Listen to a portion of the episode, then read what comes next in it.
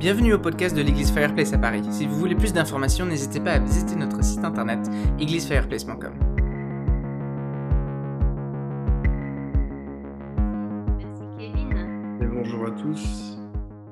Euh, J'espère que vous allez bien. Euh, je vois des petits visages. Euh, là, sur mon Zoom, je vois Niki et Gemma, je vois Joël et Julie, je vois aussi les, les roues. Donc, euh, c'est un peu au visage que je vais voir ce matin. Les autres, coucou quand même. Euh, je vous embrasse. Euh, donc, moi, en fait, on m'a demandé d'apporter un message sur la fidélité. Donc, le, titre qui était, c'était La fidélité dans un monde de dingue. Et je me suis mis devant Dieu et j'ai dit, Seigneur, qu'est-ce que je peux apporter euh, à des gens de nouveau sur la fidélité de Dieu? Je, voulais vraiment qu'on puisse ressentir au moins une chose qui soit importante pour nos vies. Et, et du coup, j'ai reçu quatre points. Tac, ok. Donc, j'ai demandé à Dieu de, sur quoi est-ce qu'il voulait parler aujourd'hui au niveau de sa fidélité. Et donc, j'ai reçu quatre points. Euh, et donc, je vous demande juste, de, euh, avant de commencer la prédication, de, de- de fermer les yeux et de, euh, de réfléchir à ce que je vais vous dire, voir si ça vous concerne. Alors, je fais-moi confiance, fermez les yeux deux minutes et regardez si un des quatre points que je, que je vais citer vous concerne. Si vous voulez prendre des notes, vous pouvez y aller aussi.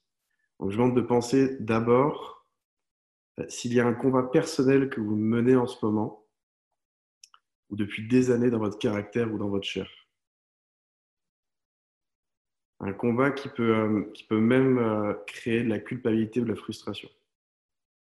Euh, le deuxième, c'est euh, penser à une promesse que Dieu a mise sur vos vies ou à une espérance de bénédiction que, que vous avez euh, vis-à-vis de Dieu et dans laquelle vous devez lutter pour ne pas avoir de sentiment d'abandon, de rejet ou de désespoir.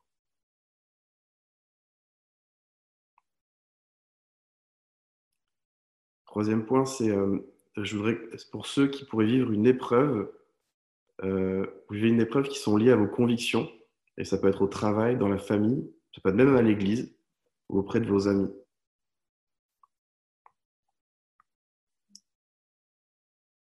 Dernier point, c'est ceux qui auraient pu vivre une trahison ou une blessure euh, qui, qui vous laissent des incompréhensions vis-à-vis de Dieu.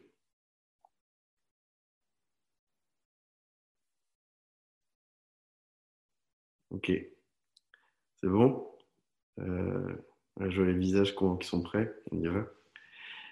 Euh, Aujourd'hui, vous allez m'entendre dire plein de choses différentes. Mon but, c'est pas d'amener un énième message sur la fidélité, mais c'est de toucher peut-être à ce qui, dans nos cœurs, peut nous faire perdre de vue la fidélité de Dieu à cause de choses qu'on pourrait vivre euh, auxquelles on ne s'attendait pas.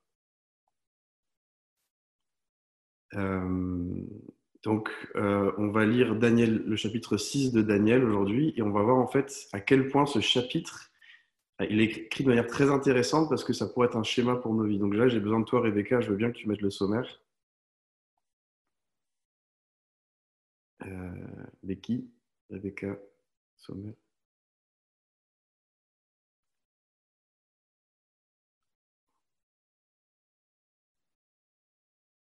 Tac, super. Donc là, j'ai besoin, j'ai besoin que vous me suiviez encore deux minutes. Après, ça va être plus simple. Euh, j'ai besoin que vous puissiez voir le, fil rouge de la prédication. D'abord, ce que je vais essayer de m'attacher de vous montrer, c'est à quel point Dieu a des projets de bonheur pour nos vies. Mais pourquoi, dans un même temps, on peut être également lié à être éprouvé, à vivre des épreuves sur notre intégrité qui pourraient remettre en cause les projets de bonheur sur nos vies? D'accord? Donc d'abord, on va voir comment Dieu a des projets de bonheur sur nos vies, mais à quel point, en même temps, on peut être euh, éprouvé et vivre des épreuves qui sont difficiles. Et pour finir, on verra comment Dieu glorifie dans ce genre de situation et comment il reste fidèle dans ses promesses envers nous. Donc je veux bien, merci euh, Rebecca pour venir. Yes. Alors, je veux, ce qu'on va faire, c'est que comme le chapitre 6 de Daniel est vachement long, euh, je vais vous faire un petit résumé de l'histoire euh, et après on lira verset par verset. Euh, le chapitre de 6 de, Daniel, il est assez simple. Au final, beaucoup de gens le connaissent parce que c'est la, la fosse au lion. Et pour vous replanter le décor, Daniel, c'est un haut fonctionnaire à Babylone le gars, c'est le troisième roi qu'il connaît. il y a eu deux rois auparavant, les deux sont partis et il y en a un troisième qui arrive. Va dire que Daniel il commence à bien connaître le pays. Et il est, il, est, il, est, il est tellement reconnu par le nouveau roi qui est Darius que Darius va, mettre dans le royaume 120 gouverneurs.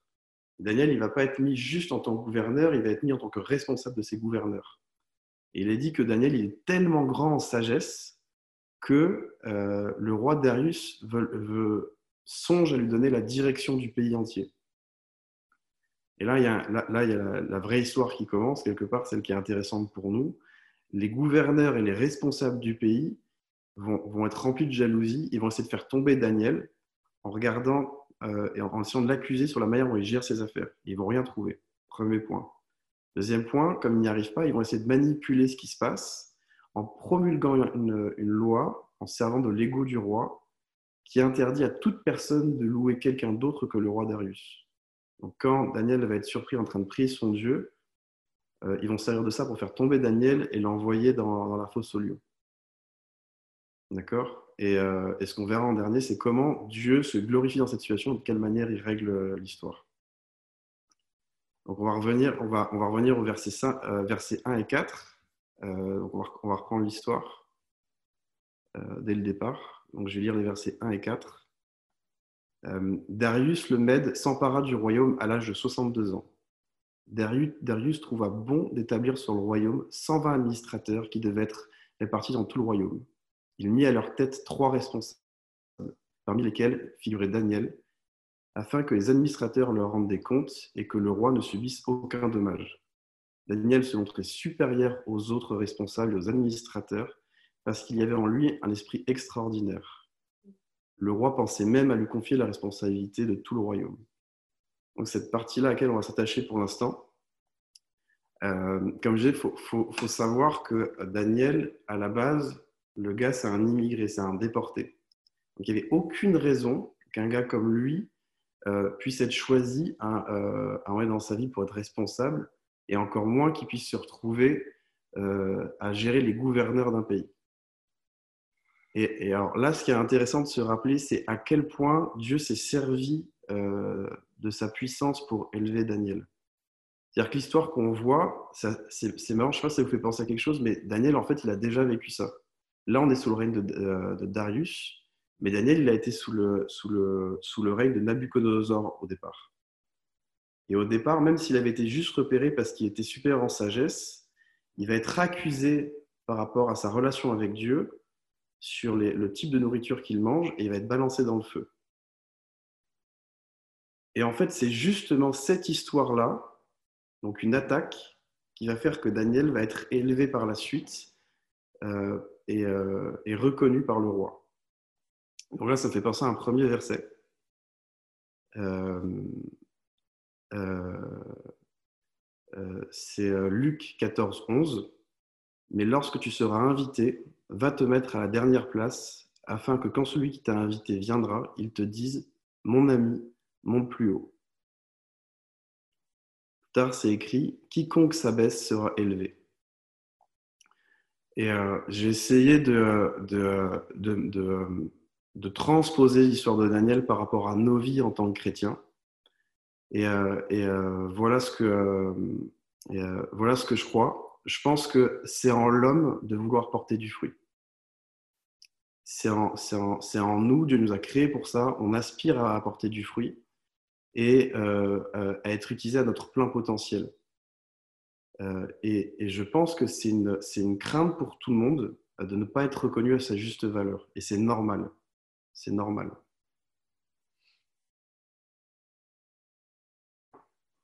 Mais cette histoire-là, et Luc 14, pour moi, montre une chose, c'est que l'avenir, notre avenir, c'est l'avenir que Dieu a pour nous, il est dans les mains de Dieu, il n'est pas dans les mains des hommes.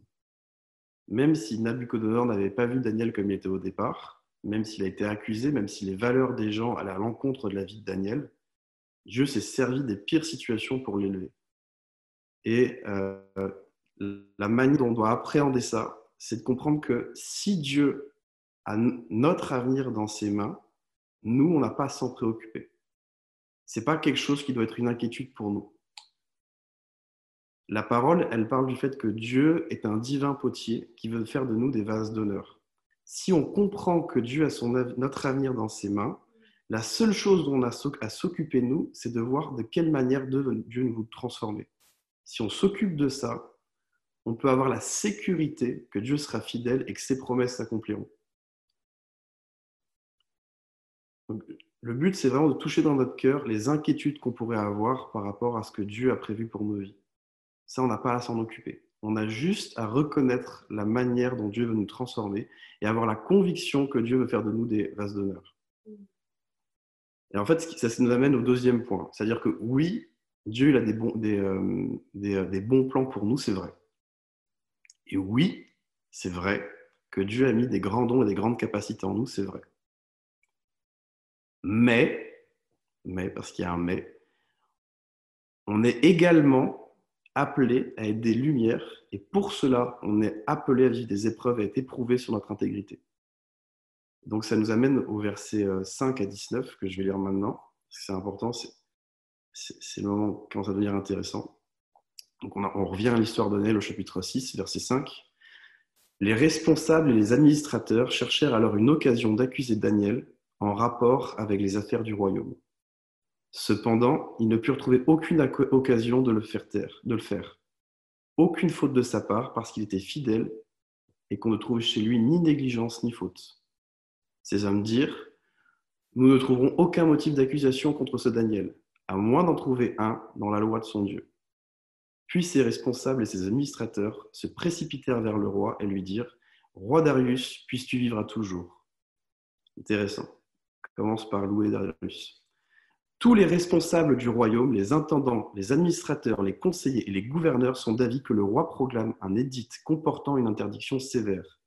Toute personne qui, dans l'espace de 30 jours, adressera des prières à un autre Dieu, un homme que toi, roi, sera jugé dans la fosse au lion.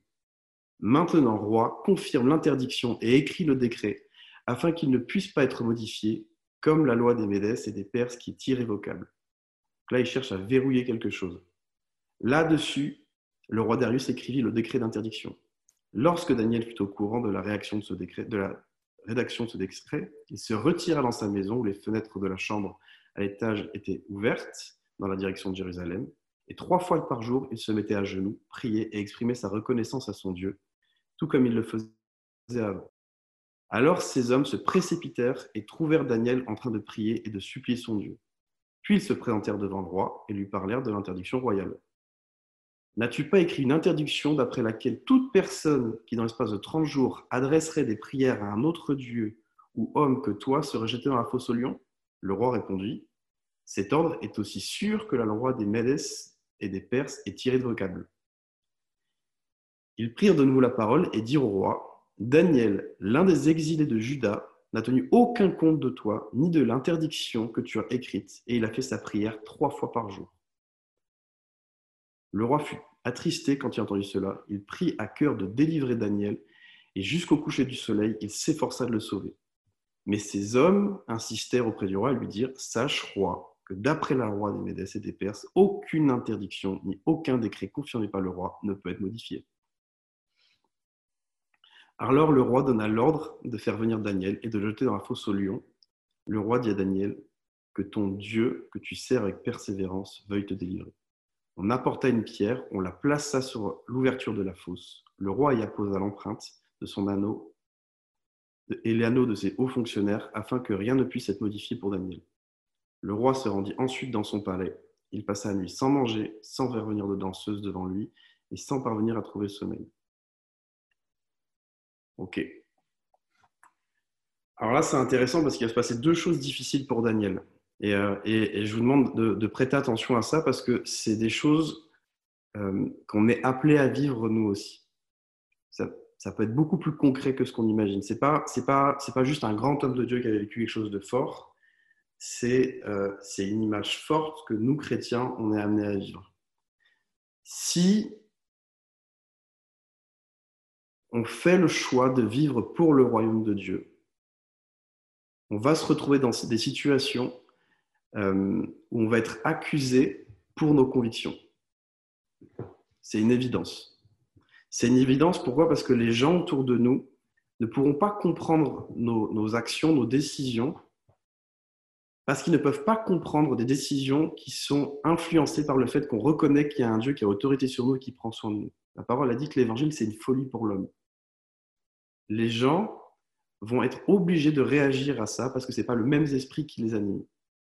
Et forcément, les gens vont être amenés à nous accuser et à prêter de mauvaises intentions à nos décisions. C'est une évidence.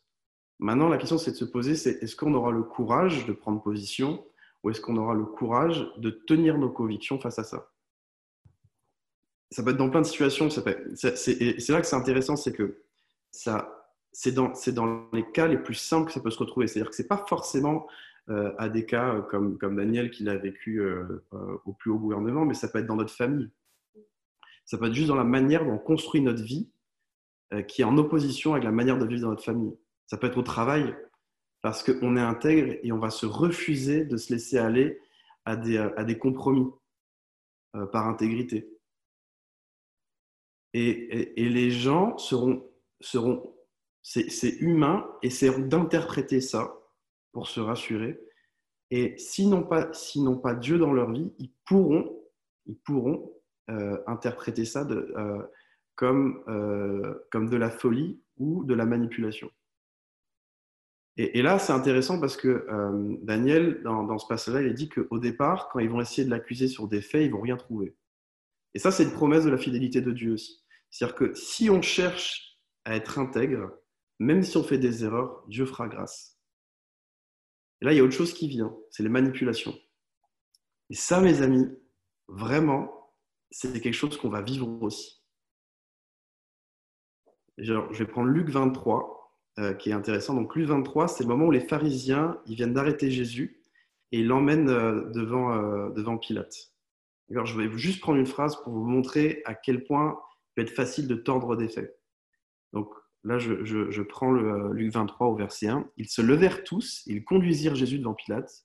Ils se mirent à l'accuser, disant Nous avons trouvé cet homme excitant notre nation à la révolte, empêchant même de payer le tribut de César, en se disant lui-même Christ roi.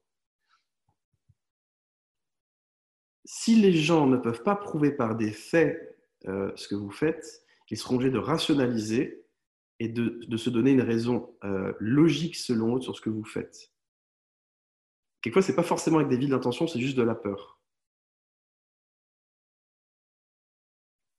Et on entend beaucoup parler de ce que font les administrateurs. On entend beaucoup, de ce que, on entend beaucoup, fait, euh, on entend beaucoup parler aussi des, euh, accusations, mais on n'entend pas beaucoup parler de Daniel. Parce que Daniel avait compris un truc, c'est que dans ce moment-là, c'est pas à lui de faire quelque chose. Lui, il devait rester intègre, mais c'est à Dieu d'être fidèle. C'est Dieu qui fait justice. Et alors, on, pourrait croire que c'est la fin, euh, et, pas du tout, parce que euh, Daniel va vivre quelque chose de, difficile euh, par la suite, c'est l'infidélité de Darius. Et ça, c'est quelque chose qu'on peut être appelé à vivre aussi. C'est-à-dire qu'il faut comprendre que Darius, s'il a placé Daniel en tant que responsable des gouverneurs, c'est qu'il y avait une relation de confiance entre eux. Quand on regarde la manière dont il est attristé aussi, ça veut dire qu'il y avait quand même de l'amitié et de l'affection pour lui. Mais le roi s'est laissé influencer par ses conseillers à un décret pour, flatter son ego. Et ça, on, y a, je pense qu'il n'y a personne sur Terre qui est à l'abri de ça. C'est quelque chose qui nous guette tous. Et, euh, Nathan, il a, il, a, expliqué que euh, Dieu peut donner la gloire et la royauté à un homme, mais qu'il faut faire attention à ce que ça ne devienne pas une idole. Euh, et, je trouve ça très intéressant parce que euh, cette histoire-là, elle va permettre à Darius d'en prendre conscience. Elle va prendre conscience, il va en prendre conscience parce que euh, il va se retrouver lié et manipulé au point même que quand il va vouloir aider Daniel, il ne pourra rien faire. Donc Daniel aurait pu compter sur Darius, et en fait pas du tout. il faut savoir que Daniel, il travaille pas pour des inconnus. Les gens qui, ce sont des gens qu'il côtoyait et qui l'ont trahi. Euh, euh, et, ça, ça nous amène en fait à un troisième point, c'est-à-dire c'est que euh, Daniel à aucun moment n'a réagi et il a accepté ce qui se passait juste en obéissant à Dieu. Donc ça nous amène au troisième point, c'est comment Dieu se glorifie dans ce genre de situation et comment est-ce qu'il reste fidèle. Donc on va juste lire la fin du, chapitre. Le roi se leva tôt le matin avec l'aurore et se précipita à la fosse au lion. En s'approchant de la fosse, il appela Daniel d'une voix triste et il demanda Daniel, serviteur de Dieu vivant, ton Dieu que tu sers avec persévérance, a-t-il pu te délivrer des lions? Là, c'est hyper important ce que dit Daniel. Daniel répondit au roi Roi, puisses-tu vivre à toujours? Mon Dieu a envoyé son ange et fermé la gueule des lions. Ils ne m'ont fait aucun mal parce que j'étais trouvé innocent devant lui. Devant toi non plus, roi, je n'ai rien fait de mal. Le roi fut alors tout heureux et ordonna de faire sortir Daniel de la fosse. Daniel fut retiré de la fosse. On ne trouva aucune blessure sur lui parce qu'il avait eu confiance en son Dieu. Le roi ordonna que les accusateurs Daniel soient amenés et jetés dans la fosse aux lions avec leurs enfants et leurs femmes, afin qu'ils ne soient avant qu'ils ne soient parvenus au fond de la fosse, les lions les attrapèrent et brisèrent tous leurs os. Après cela, le roi Darius écrivit à tous les peuples, à toutes les nations, aux hommes de toute langue qui habitaient tout l'Empire. Ah, c'est hyper important, je relis. Hein. Après cela, le roi Darius écrivit à tous les peuples, à toutes les nations, aux hommes de toute langue qui habitaient tout l'Empire, que la paix soit sur, que la paix vous soit donnée en abondance. J'ordonne que dans toute l'étendue de mon royaume, on ait la crainte et un profond respect pour le Dieu de Daniel. En effet, il est le Dieu vivant et il subsiste éternellement. Son royaume ne sera jamais détruit et sa domination durera jusqu'à la fin. C'est lui qui délivre et qui, sauve, qui a des signes et des miracles dans la ciel et sur la terre. C'est lui qui a délivré Daniel de la griffe des lions. Daniel prospérera sous le règne de Darius, c'est-à-dire de Cyrus le Perse.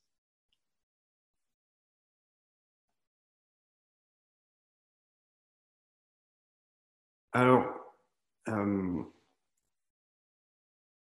déjà, il y a une première chose, c'est que juste sur, un, juste sur un truc bête, juste sur un truc bête, c'est-à-dire des, hommes qui ont, qui ont, par jalousie, essayé de faire tomber Daniel, juste, donc c'est ça la base, Dieu s'est servi de ça pour que son nom soit glorifié dans toutes les nations. Et, je veux que vous compreniez à quel point, mais à quel point c'est important. Quelquefois, on cherche, on, demande à Dieu euh, comment on peut être une lumière et comment on peut propager le royaume. Mais c'est dans ces moments-là. On ne se rend pas compte à quel point Dieu envoie des épreuves dans nos vies parce qu'il nous a donné tout dans la parole pour être des lumières. Et à quel point Dieu n'attend juste que ça. Et à quel point il attend, pour être, il attend ça pour être fidèle envers nous. Et il y a autre chose à, retenir, c'est qu'est-ce que dit Daniel au verset 21 Il dit Ô roi, vis éternellement. Et là, là aussi, il y a autre chose à comprendre. Le plus grand moteur de l'homme, c'est l'amour. On a été créé pour aimer et être aimé. Et vous pouvez demander ce que vous voulez à un homme, à une femme ou à un enfant. S'il ne se sent pas aimé, ses capacités, sa volonté seront limitées. Et ça, Daniel, il avait bien compris. Et je vous jure, pour l'avoir vécu, pour avoir vu des gens transformés là-dedans, qu'il n'y a rien de plus puissant que la fidélité dans l'infidélité des autres. Je le redis, il n'y a rien de plus puissant que la fidélité dans l'infidélité des autres. Daniel dit, Ô roi, vis éternellement. C'est quoi la suite? On demande au peuple de toutes les nations d'adorer Dieu et Daniel est placé comme gérant de tout le royaume. Mes amis, il faut comprendre un truc, c'est que la fidélité de Dieu, elle est partout dans la parole de Dieu. La fidélité de Dieu, on la voit avec Abraham quand Abraham décide de répondre à la promesse et de chercher euh, une terre promise. Mais la fidélité de Dieu, elle est aussi avec Abraham quand Abraham il est infidèle et quand il fait passer sa femme pour sa sœur. La fidélité de Dieu, elle est avec David face à Goliath alors qu'il est juste un simple berger. Et ça, on peut se retrouver forcément dans ce genre de situation euh, dans notre travail, à l'église, avec nos amis, dans notre famille, quand on est impressionné par les gens qui sont devant nous. Mais Dieu, il est fidèle avec David aussi quand David décide de tuer le mari de Bathsheba. Dieu le mais avec amour pour l'émonder. Et en aucun cas, Dieu remet sa promesse envers David en cause. Jamais. Dieu, c'est un pape, c'est un père qui respecte le temps et la nature des gens dans leur processus de transformation. En tant que père, il sait exactement ce dont on a besoin pour notre saison. Il sait à quel point la fidélité, est importante entre les hommes malgré leurs faiblesses et malgré les trahisons. À plus forte raison, il sait à quel point nous, nous, humains, on a besoin de la fidélité de Dieu dans notre, dans notre imperfection pour continuer à avancer. il faut comprendre que Dieu, il fonctionne comme ça. Et que si on a conscience de ça, on ne vit pas sous la culpabilité, on ne vit pas sous la loi, mais on vit dans l'amour et la, sécurité de la grâce, la fidélité de Dieu, et on vit dans la collaboration pour être transformé. Et là, là c'est important parce que ça, ça, ça un peu à la conclusion, parce que c'est vraiment juste juste un point que, quelquefois je, pense qu'il est un peu mal compris. Mais euh, dans, les moments d'épreuve, on ne se rend pas compte euh, que c'est dans les moments d'épreuve que la direction de notre vie peut être transformée. Si on ne comprend pas la fidélité de Dieu. On peut sans savoir subir notre vie et non l'impacter si on ne comprend pas à quel point Dieu est fidèle et à quel point Dieu veut se servir de ça. Euh, il y a un verset qui peut, qui peut nous aider à comprendre. Euh, ça, c'est Proverbe 3.6 qui, qui, moi, m'a suivi toute ma vie. Proverbe 3.6 Reconnais Dieu dans toutes tes voies et il aplanira tes sentiers. Reconnaître Dieu, ça veut dire dans ce que tu vis au quotidien, les épreuves que tu vis, les injustices, cherche ce que Dieu, lui, voudrait que tu fasses. Qu'est-ce qui est bon pour son royaume? Qu'est-ce qu'il veut transformer chez toi? Ça peut demander du courage, au-delà de la prière. Euh, mais le courage avec la conscience que Dieu est fidèle, ça change tout. On ne peut pas être courageux si on n'a pas conscience que Dieu est fidèle. C'est pas possible. Et ça, ça marche dans la réussite au travail, parce qu'on a envie de réussir, mais ça marche aussi dans les combats pour l'intégrité, dans la maladie. Le but de Dieu, c'est de nous voir agir en accord avec ce que dit la Bible pour que notre foi par les actes, attire la fidélité de Dieu. Et en fait, si on n'a pas conscience de ça, en fait, on peut fuir des, on peut fuir des situations difficiles parce qu'on pense qu'on est seul responsable de notre survie. On veut se protéger de la souffrance, on veut se protéger des épreuves. Alors en fait, c'est exactement à ce moment-là qu'on est appelé à être des lumières. Et c'est exactement là, dans notre imperfection, que Dieu peut se manifester. Et donc, si on construit notre vie en cherchant la volonté de Dieu, il ne nous abandonnera pas. Et là, je veux parler à certaines personnes, parce que je pense que ça touche tous les chrétiens, et donc euh, ça, me touche aussi. Et, donc, c'est juste un, petit aparté. La, la, fidélité de Dieu, elle est aussi plus grande que nos erreurs. Dieu, il n'appelle pas des gens parfaits, il appelle des gens imparfaits. Et donc, nous, en fait, on a appelé, et je veux juste faire vraiment la différence, on a appelé à chercher l'excellence avec Dieu, mais pas la perfection. La Bible a dit que le fardeau de Dieu, il est doux et léger. Et en fait, si on cherche la perfection, et c'est normal qu'on le fasse, je comprends ce genre d'erreur, enfin, on le fait tous. Mais le problème, c'est que quand on cherche la perfection, on se met un joug lourd et on ne peut plus compter sur la fidélité de Dieu. Et soit on est très fort et du coup, en fait, on, ne vit pas sous la grâce, on n'a pas conscience à quel point Dieu nous fait grâce. Soit en fait, ça nous rend légaliste ou alors complètement incapable d'avancer parce qu'on aura toujours cette, cette, cette croyance qu'on fera jamais assez. Ça mène aussi à une autre vérité. On ne pourra accepter l'infidélité des autres, nos amis, notre famille, nos époux, nos épouses quelquefois, nos responsables. On ne pourra accepter leur infidélité et leur rester fidèle que si on a conscience de la fidélité de Dieu envers nous on n'aura pas peur de l'infidélité, on n'aura pas peur des erreurs des autres parce qu'on aura conscience que c'est Dieu qui tient notre vie dans ses mains.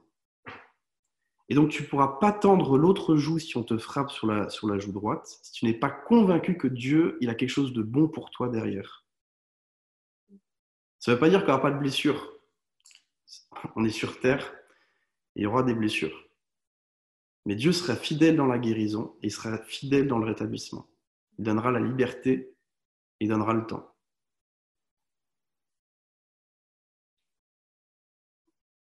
Euh, juste aussi pour, euh, je fais une petite aparté là-dessus, il y, a, un verset dans, dans 2 Corinthiens, verset 4, Paul il dit, nous sommes inquiets mais non désespérés, persécutés mais non abandonnés, abattus et non anéantis. Avoir conscience de la fidélité de Dieu, ça ne veut, veut pas dire forcément être troublé dans l'âme. On a le droit d'être troublé dans l'âme quand il y a une épreuve, même sur la conscience de la fidélité. Et c'est là que c'est important entre chrétiens d'être fidèles les uns aux autres et de se réconforter. Ça ne remet pas en cause du tout notre maturité en Dieu. C'est une petite aparté. Et euh, donc, juste pour finir, euh, c'est la dernière phrase avant de vous laisser.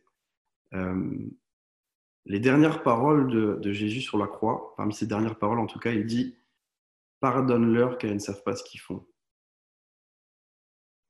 Moi, ça me parle de dingue. Parce que c'est comme si Dieu voulait c'était l'exemple ultime, le, message avant que Jésus reparte. Jésus il a tellement conscience que, ça, que, Dieu a des, des, bons projets pour lui, il a tellement conscience qu'il n'est pas abandonné, qu'il peut dire, peut dire à Dieu, pardonne-leur car ils ne savent pas ce qu'ils font. Donc, on ne peut pas se forcer à vivre ça. On ne peut, pas se dire Seigneur, je veux être capable de dire ça si on n'a pas la conscience de la fidélité.